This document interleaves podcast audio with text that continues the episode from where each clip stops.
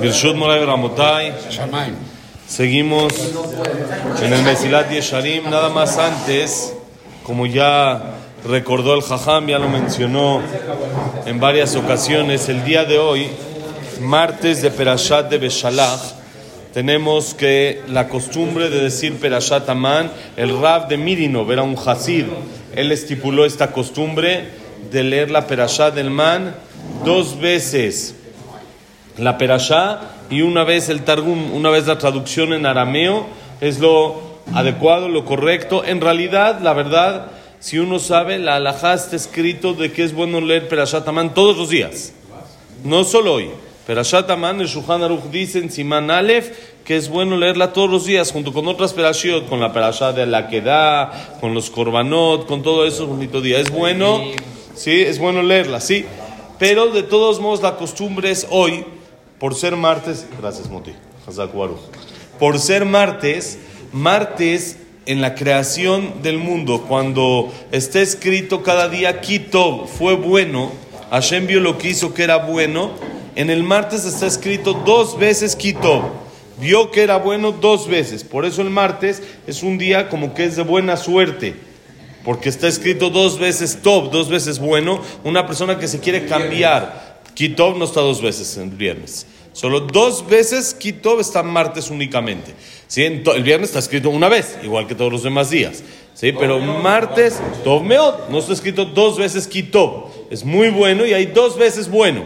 Entonces, el martes, por ejemplo, una persona que se quiere cambiar de casa, lo mejor es cambiarse martes, dormir la primera noche lunes en la noche, que sea la primera noche. Por supuesto, no es alajá, no es que si la persona necesita por cualquier situación que no lo haga, no pasa nada. Pero si alguien pregunta qué día recomiendas, pues se recomienda que la primera noche sea lunes en la noche, que ya es martes. Entonces, al ser que está escrito dos veces bueno, y esta semana es la perashá del man, en el que está escrito que Hashem le mandó man al pueblo de Israel, y el man representa la parnasá, entonces es bueno leer la parasha dos veces y una vez la traducción para eso eh, eh, recoger fuerza para tener parnasá durante todo el año. Por supuesto, por supuesto, lo más importante es saber que no es magia. No es leer seis veces, ocho veces y con eso me, me va a llegar el doble de dólares. No, no, no funciona así. El tema de esto es cuando la persona se da cuenta y lee la perashá del man, se da cuenta de que en realidad todo viene de Hashem. Por donde menos se lo imaginaba el pueblo, por ahí es donde les llegó la manutención. Del cielo, ¿quién pensó que del cielo iba a caer? Dijeron, bueno, Hashem nos va a hacer un milagro, nos va a sacar aquí, nos va a hacer un campo con trigo, nos va, vamos a hacer pan, o nos va a mandar animales, vamos a poder comer carne, o nos va a mandar tal y tal cosa. No, no, no. De donde menos te lo imaginas, que es del cielo, de ahí cae. Y miren qué interesante hoy que lean, si la leen en español, Dice,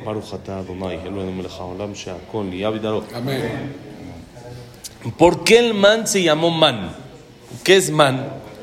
¿Qué es man? Entonces dice el pasuk, literal, la Torah dice, le preguntó uno a su compañero, ¿qué es esto? ¿Qué es? ¿Qué es lo que nos estás dando? Y dijo, no sé. Veloyadum manhun, no supieron qué es. Man es qué es. ¿Qué es? Y por eso, por eso le pusieron el nombre man. ¿Qué nos viene a enseñar? Que la parnasá, la persona no sabe lo que es. Manhu, no sabes de dónde va a salir, de dónde va a llegar. Tú confía en Hashem y eso se trata leer la perashá. No se trata de leer como leer por pericos, sino se trata de entender que todo lo que la persona hace en este mundo es de Hashem. Él nada más hace su ishtadlut, su esfuerzo, que es lo que Hashem nos ordenó hacer, hacer un esfuerzo básico para poder conseguir nuestra manutención, pero la mente tiene que estar, todo lo que yo hago, lo hace Hashem, no soy yo. Yo no tengo fuerza de hacer ni de deshacer, de comprar ni de vender, ¿sí? De conseguir ni no conseguir, hablar con el cliente, con el proveedor, no tengo ni una fuerza y por eso se llama man, porque no sabemos de dónde es. Y eso es lo que tenemos que meter en la cabeza el día de hoy cuando leamos la perashá del man para que funcione para asegurar de Parnasá. Vamos a decir Kadish, ahorita empezamos con Mesilat y Sharim. Ok, ahora. Besat Hashem al ratito mandamos en la lista, mandamos eh, la parasha del man que hay que leer, ya sea en hebreo y tenemos también en fonética o en español, el que quiera. Tengo una lista de difusión, si quieres ahorita te aumentamos con todo gusto. ¿sí? Y ahí la mandamos para que todos puedan decirlo, buscarse su momento y como dijimos, no es leer nada más, sino es pensar un poquito, entender y vivir con ese mensaje, que lo que uno hace hasta el anochecer hasta las seis y media de la noche, una persona tiene tiempo así, hasta antes de Minja, uno tiene tiempo, que, es bueno. que lo ideal es rezar, leerla a la, En la quinta, mañana. a la quinta hora de, después del amanecer. Puede ser, puede ser, pero el- a cualquier hora es. ya- exactamente, ya es me- meterle dentro de lo de adentro, pero de por sí no es alhaja. Es algo bueno, cada quien la hora que se le acomode, que le guste, que pueda, adelante. Y ya que estamos hablando también de Segulot, entonces hay que saber de qué esta parasha, así como tiene Parashat Amán, también es, como dijo ahorita el Jajam, se llama Shambat Shira, es la canción. ¿Qué es la canción? El Az Yashir. Cuando salimos de Egipto, cruzamos el mar, se abrió el mar, cruzamos y entonces cantó el pueblo de Israel una canción de alabanza Hashem que es el famoso Az Yashir que decimos todos los días en la tefila. Entonces, otra cosa importante toda esta semana, aprovechando ya que está escrito que el que dice esta semana el Az Yashir, esta parte de la tefila que lo decimos todos los días de por sí ya la decimos con alegría, entonces le llegan muchas salvaciones. Entonces hay que aprovechar esta semana, está llena de segulot. Esta semana está llena de esta, bailando, lo que quieran. Ese es el chiste, es alegría, reconocer los favores que Hashem nos hace. ¿Cuántas veces hemos hablado que pedimos, pedimos y pedimos? Pero hay un tema mucho más importante que es también saber agradecer. Darle las gracias a Hashem, cantarle y alabar a Hashem. Ahí está escrito en la Gemara de que hubo una época en la que hubo también muchos milagros al pueblo de Israel y tenía que llegar el Mashiach en ese momento. Pero como no le cantaron y no alabaron a Hashem por los milagros, se perdió la oportunidad. Quiere decir, el cantar y alabar a Hashem, agradecer por los milagros que nos hace, es algo muy importante. Y más, en esta semana hay otra costumbre también, una persona que lo pueda hacer. Esto es menos famoso, pero también es bueno, otra costumbre de darle a los pajaritos de comer esta semana, principalmente ponerle comida el viernes antes de Shabbat, ponerle a los pajaritos también así algunos trigos o algo pan así tostado o, o molido, lo que sea. El que tiene la oportunidad también es bueno hacerlo, principalmente el viernes antes de que empiece Shabbat, ponerlo y que los pájaros lo coman también en Shabbat. Esto, todo esto es costumbres, todo esto es segulot, nada es obligatorio. Lo que la persona haga, que lo haga de corazón y es lo principal. No, no el hecho, sino el mensaje que todo viene con eso. Nosotros sabemos de que somos, como dice en la Torah, Am Segulá. Somos un pueblo de segulot, nos encanta. Si con esta segulá hago esto y con esta, pero antes de la segulá hay que saber cuál es la función de la segulá. No es mágico, no tenemos nosotros nada en la Torah magia, no hay nada de que hacemos una varita y de repente ya la persona tiene parnasá, una varita y tiene refuá. Todo tiene sentido, el por qué se hace. Es decir, es una segulá y es verdad, pero todo tiene sentido el por qué, cuál es la relación que tiene el acto a lo que estoy pidiendo y por lo tanto la persona debe de agarrar el mensaje que es lo principal y no nada más el acto que es secundario. Si lo principal de lo que hoy vamos a decir Perashat Amán es entender, todo viene del Shamaim. No es nosotros, no, no hacemos, no nada. Ya le estoy diciendo, les voy a decir. El todo bien, sí, sí, todo la Parnasá nos referimos. El Jobot Alevabot es un libro, Besat Hashem, lo vamos a estudiar también en alguna ocasión, muy, muy, muy interesante. Es un libro que se escribió hace cerca de hace mil años, que también es musar, es ética. Él tiene uno de sus portones que se llama Shara Bitajón, el portón de la confianza en Hashem. Es uno de los portones más básicos para cualquier persona de entender cómo es, cómo se trabaja en el mundo y cómo funciona la confianza en Hashem. Y ahí él dice que hay 10 principales diferencias entre una persona que vive con bitajón, con confianza en Hashem, y una persona que vive sin confianza en Hashem. Y la vida de uno y de otro son totalmente diferentes, es otro mundo completamente. Él dice, por ejemplo, existía en su, en su, en su tiempo, se podía hacer lo que hoy en día llamamos parecido a lo que es fantasía, joyería de fantasía, que de un metal, de un fierro, se podía hacer como si fuera oro o plata. Hoy en día todo mundo sabe y es, entre comillas, fácil reconocer si algo es de oro, es de plata o es simplemente metal o es fierro. Pero antes era un poco más complicado reconocer esto. Entonces había quien se dedicaba a traficar con eso, que hacía de fierro, hacía como si fuera plata, lo hacía como si fuera oro y ese era un negociazo, porque de un fierro que no vale nada, lo vendía en precio de oro, precio de oro literal, lo vendía en precio de oro. Entonces dice, esta persona normalmente se hacía multimillonaria, pero dice el, el, el Jobot Levavot, existen 10 diferencias entre él y una persona que trabaja normal pero con confianza en Hashem. Dice, esta persona vive con miedo, vive si lo van a agarrar, no lo van a agarrar, tiene que estar escapándose. Si el gobierno sacó ahorita una ley de revisión de todos los metales, vive con miedo. La persona que tiene bitajón vive tranquilo. No vive con ni un miedo, no tiene miedo. Oye, ¿cómo va a ser hoy el negocio? ¿Qué miedo? No, no hay miedo. Oye, pero hoy hay pandemia. No pasa nada. Hashem va a mandar lo que tengo que recibir, lo va a mandar exactito. No me lo va a mover, no me va a cambiar, no me va a dar más o me va a dar menos de lo que se me decretó en Rosh Hashanah. Ahorita en el camino venía escuchando algo muy interesante. Ustedes saben que después de la Shoah, los alemanes, los nazis y Mach Sheman Bezichram, le ofrecieron al pueblo de Israel lo que se llama pitzuim. Pitzuim en hebreo significa indemnización. Entonces, a cada persona que Barminan le pasaron daños, que le fallecieron parientes, a las instituciones que empezaron a formar en Israel, les ofrecían cantidades grandes, grandes de dinero.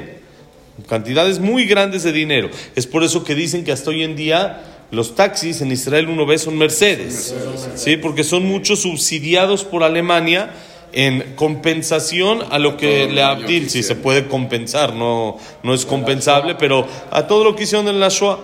Entonces había discusiones fuertes entre los jajamim, si recibir esto o no recibir. Uno decía, ¿qué vas a recibir? ¿Dinero de asesinos?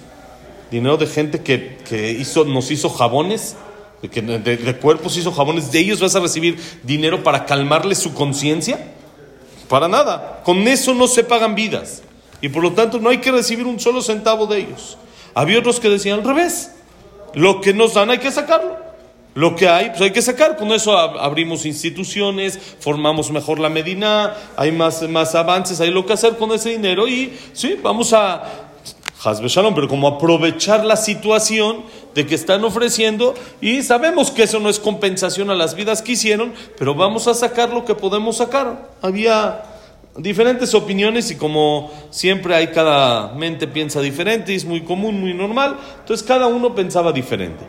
Había dos jajamim que en la, dijeron la misma idea muy parecida, parecida hasta con las mismas palabras que fueron el Rab de Chivin y el Hazonish.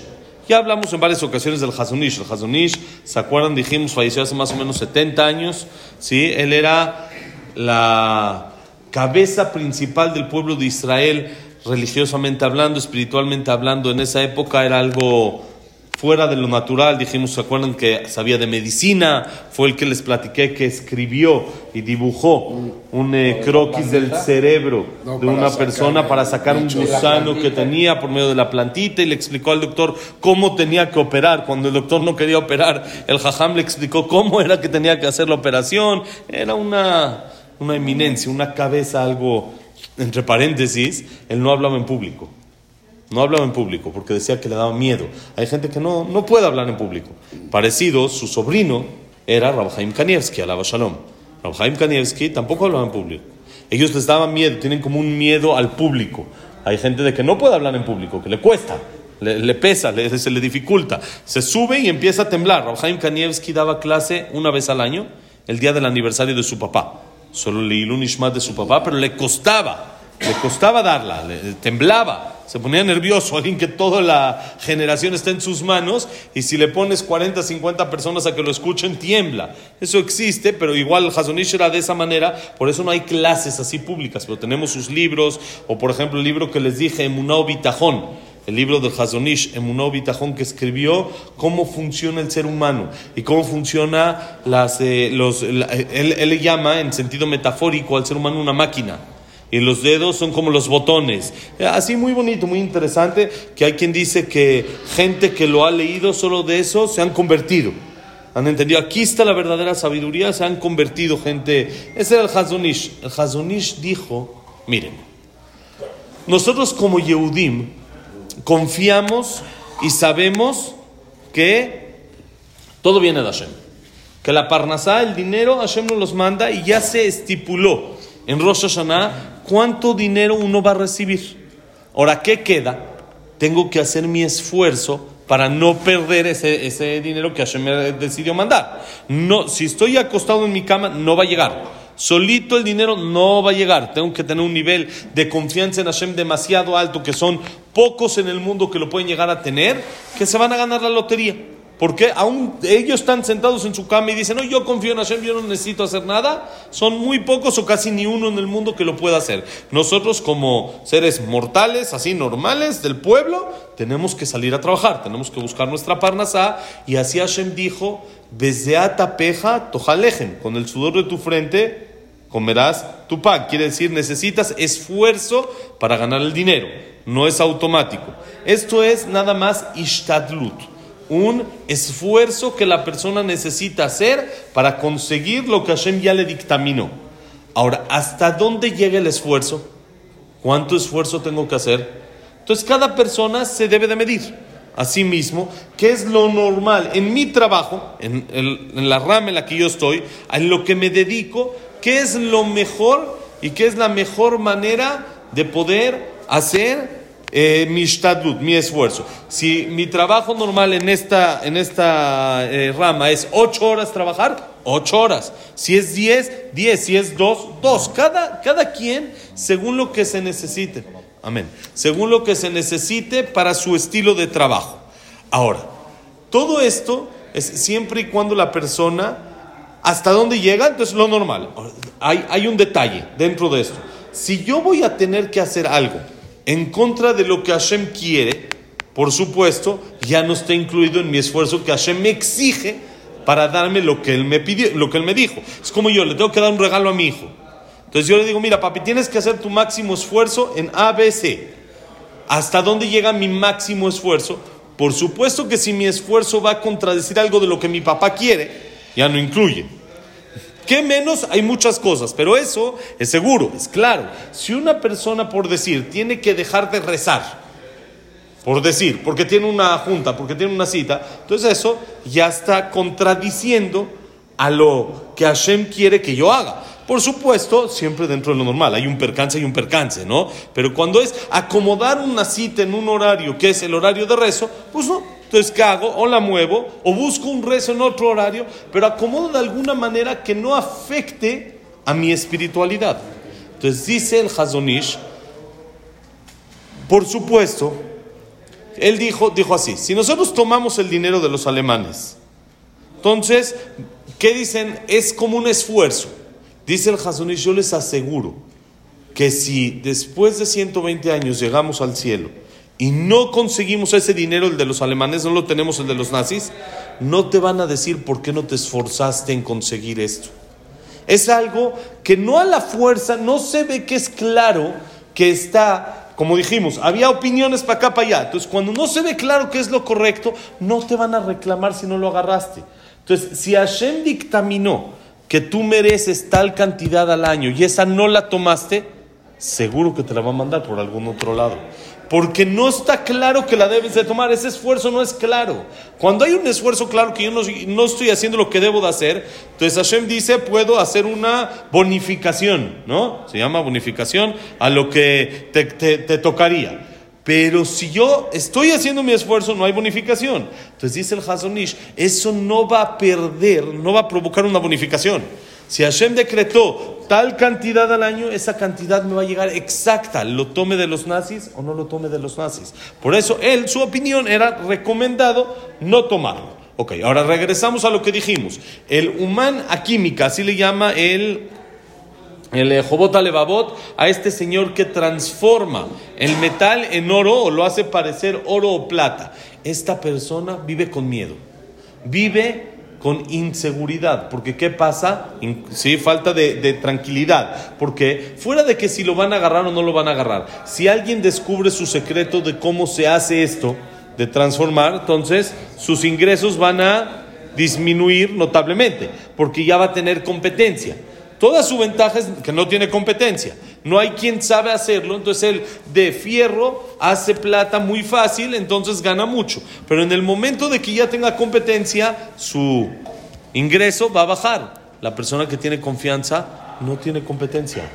Como sabemos que pasó en la misma época del Hazonish, cuando apenas estaban abriendo y formando la Medina de Israel, el país de Israel, no había como, como hoy en día tantas imprentas, había una imprenta una imprenta. Y toda la ganancia era para esta persona, toda, neta, completita, porque todos los que querían imprimir tenían que ir con él, no había otro. Y de repente, una persona abrió otra imprenta frente a él, enfrentito de él.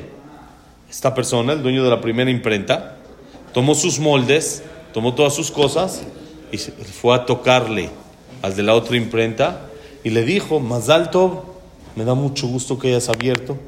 Te felicito, que sea con mucha verajá y te quiero ofrecer, sé que apenas estás empezando, te quiero ofrecer mis moldes o mi ayuda por si es de que necesitas algo con todo gusto. Con todo gusto, no hay ni un problema, yo te apoyo, lo que necesites, consejos, tips, yo ya tengo varios años en esto, lo que necesitas y lo que te pueda ayudar, con todo gusto. Sus hijos, cuando escucharon que el papá hizo eso, dijeron, este ya ya se le fueron, se fundieron los cables, ya. ¿Qué, qué, qué hace? Como está ofreciendo todo, todo el negocio, se lo está entregando al otro. Todavía no enojarse, bueno, te abrió enfrente, una igualita. No enojarse, bueno, ya, es un nivel. Pero todavía ofrecerle ayuda. Fueron con él y le dijeron, oye, papá, ¿qué, qué, pasa? Entonces les dijo, miren, muy sencillo. Hashem dictaminó cuánto yo voy a ganar este año. De Rosh Hashanah a Rosh Hashanah. Y el Rosh Hashanah que entra va a dictaminar. Si yo tengo 10 clientes o uno, voy a ganar la misma cantidad. Porque Hashem ya decidió que es lo que voy a, ganar. Yo nomás tengo que hacer mi esfuerzo. ¿Qué está haciendo esa persona de al lado? Me está ayudando a ganar más, a ganar lo mismo con menos trabajo. Porque ahora ya se va a dividir el trabajo. Ya va a haber también va a haber gente que le va a mandar a él. Y yo tengo que ganar la misma cantidad, porque así Hashem decidió. ¿Cómo? Hashem va a saber cómo yo voy a ganar la misma cantidad. Me está ayudando a ganar lo mismo con menos esfuerzo, con menos trabajo. ¿Por qué yo no le ofrezca ayuda? Estamos parejos. Él me ofreció ayuda, quitándome gente para que yo gane lo mismo. Y yo le ofrezco ayuda para que todo le salga bien. Quiere decir, esa manera de vivir, esa manera de pensar y de entender. Yo hago lo mío. Yo no voy a hacer una tontería y voy a tocar a 100 personas que abran lo mismo que yo al lado de mí. Yo hago lo mío. Yo trabajo lo que debo de trabajar, yo me esfuerzo y confío en que Hashem me va a mandar lo que me debe de mandar y lo que decidió mandarme. Ya lo de después, lo que no está en mis manos hacer, ya, hasta ahí llegué. Entonces vivo feliz, vivo tranquilo. Eso es Perashat No es leer, es vivir Perashat Es sentir Perashat Sentir que el pan llega del cielo. Sentir que la Parnasá no la hice yo aquí en la tierra, sino todo viene del Shamaim. Ya no estudiamos Mesilat Yesharim, pero creo que aprendimos algo importante. Creo que aprendimos y ya le damos un poco más de sentido a lo que vamos a hacer hoy de leer Perashat para que Besrat Hashem, Hashem nos mande Parnasá, Berrebach, Parnasá con abundancia a todos, pero con una condición, para poderlo servir mejor. Toda esa parnasá que nos sirva para poder acercarnos más a Hashem y servirlo mejor. Si le pedimos así a Hashem, entonces está como que un poquito como que si se puede decir en jaque mate. Porque estoy pidiendo para Él, no le estoy pidiendo para mí. Estoy pidiendo para que yo pueda estar tranquilo y poderlo servir mejor. Entonces Hashem va a decir, ¿me quieres servir mejor? Ese corazón es verdad. ¿Entiendes que todo viene de mí? Órale, con abundancia, todo lo que necesites. Que sea el shur para tener verajay, atzlajay, parnasá Toba, Berreba, Leavodatoit Baraj, para servir mejor a Hashem, para nosotros y para todo a Israel. Que también sea para que haya Shalom en Eretz Israel, para que haya tranquilidad, Leilun Ishmat todos los que han fallecido, para Shalem a los que están heridos y que regresen pronto todos los que están secuestrados. También que sea Leilun Ishmat, Abraham Ben Adel, Sadat Miriam, Servat Miriam, Enrique Aref Ben Nelly, Leilun Ishmat, Abraham Ben Celia, Leilun Ishmat, Víctor Jaime Cler, Leilun Ishmat, Janet Janet, Janet, Janet, Janet, Janet, Janet, Janet, Yosef en Mazal. Ya. Yosef en Dora. Como su abuelito. Rafael Ben Fortuna Mazal. Leilun Ishmat es Estel Batmini Malka. Leilun Ishmat. Jacob Linda Rachel. Linda Rachel Bat Rosa. Sofía Bat Jessica. Frida Bat Miriam. Eh, Leilunishmat, Daniela Sarah Bat Sofi, David Esra Ben Marí, Samuel Ben Amelia, Luna Bat Sarah, Silvia Semul Batadela Simcha, eh, eh, Itzhak Abraham Ben Susana, Eduardo Ben Baye, Eliao Ben Baye, Jack Sila Bat Adela Mizrahi Bat Linda, Esperanza Batmari, Alfredo Ben Sabrie, y listo, y para, Refuah Shelema. Elías, Elías Ben Ben Sara, Sara, Elías Elías Eliao Eliao Ben Ben Eli, Eli, Esther Bat Esther Bat Nelly, Eh, Eduardo Ben Eduardo Ben Janet, Latife Bat Latife Bat Janet, Janet, eh, eh, Elías Ben Latife, Elías Ben Latife, Jack Ben Eva, Víctor Ben Eva, eh, André Ben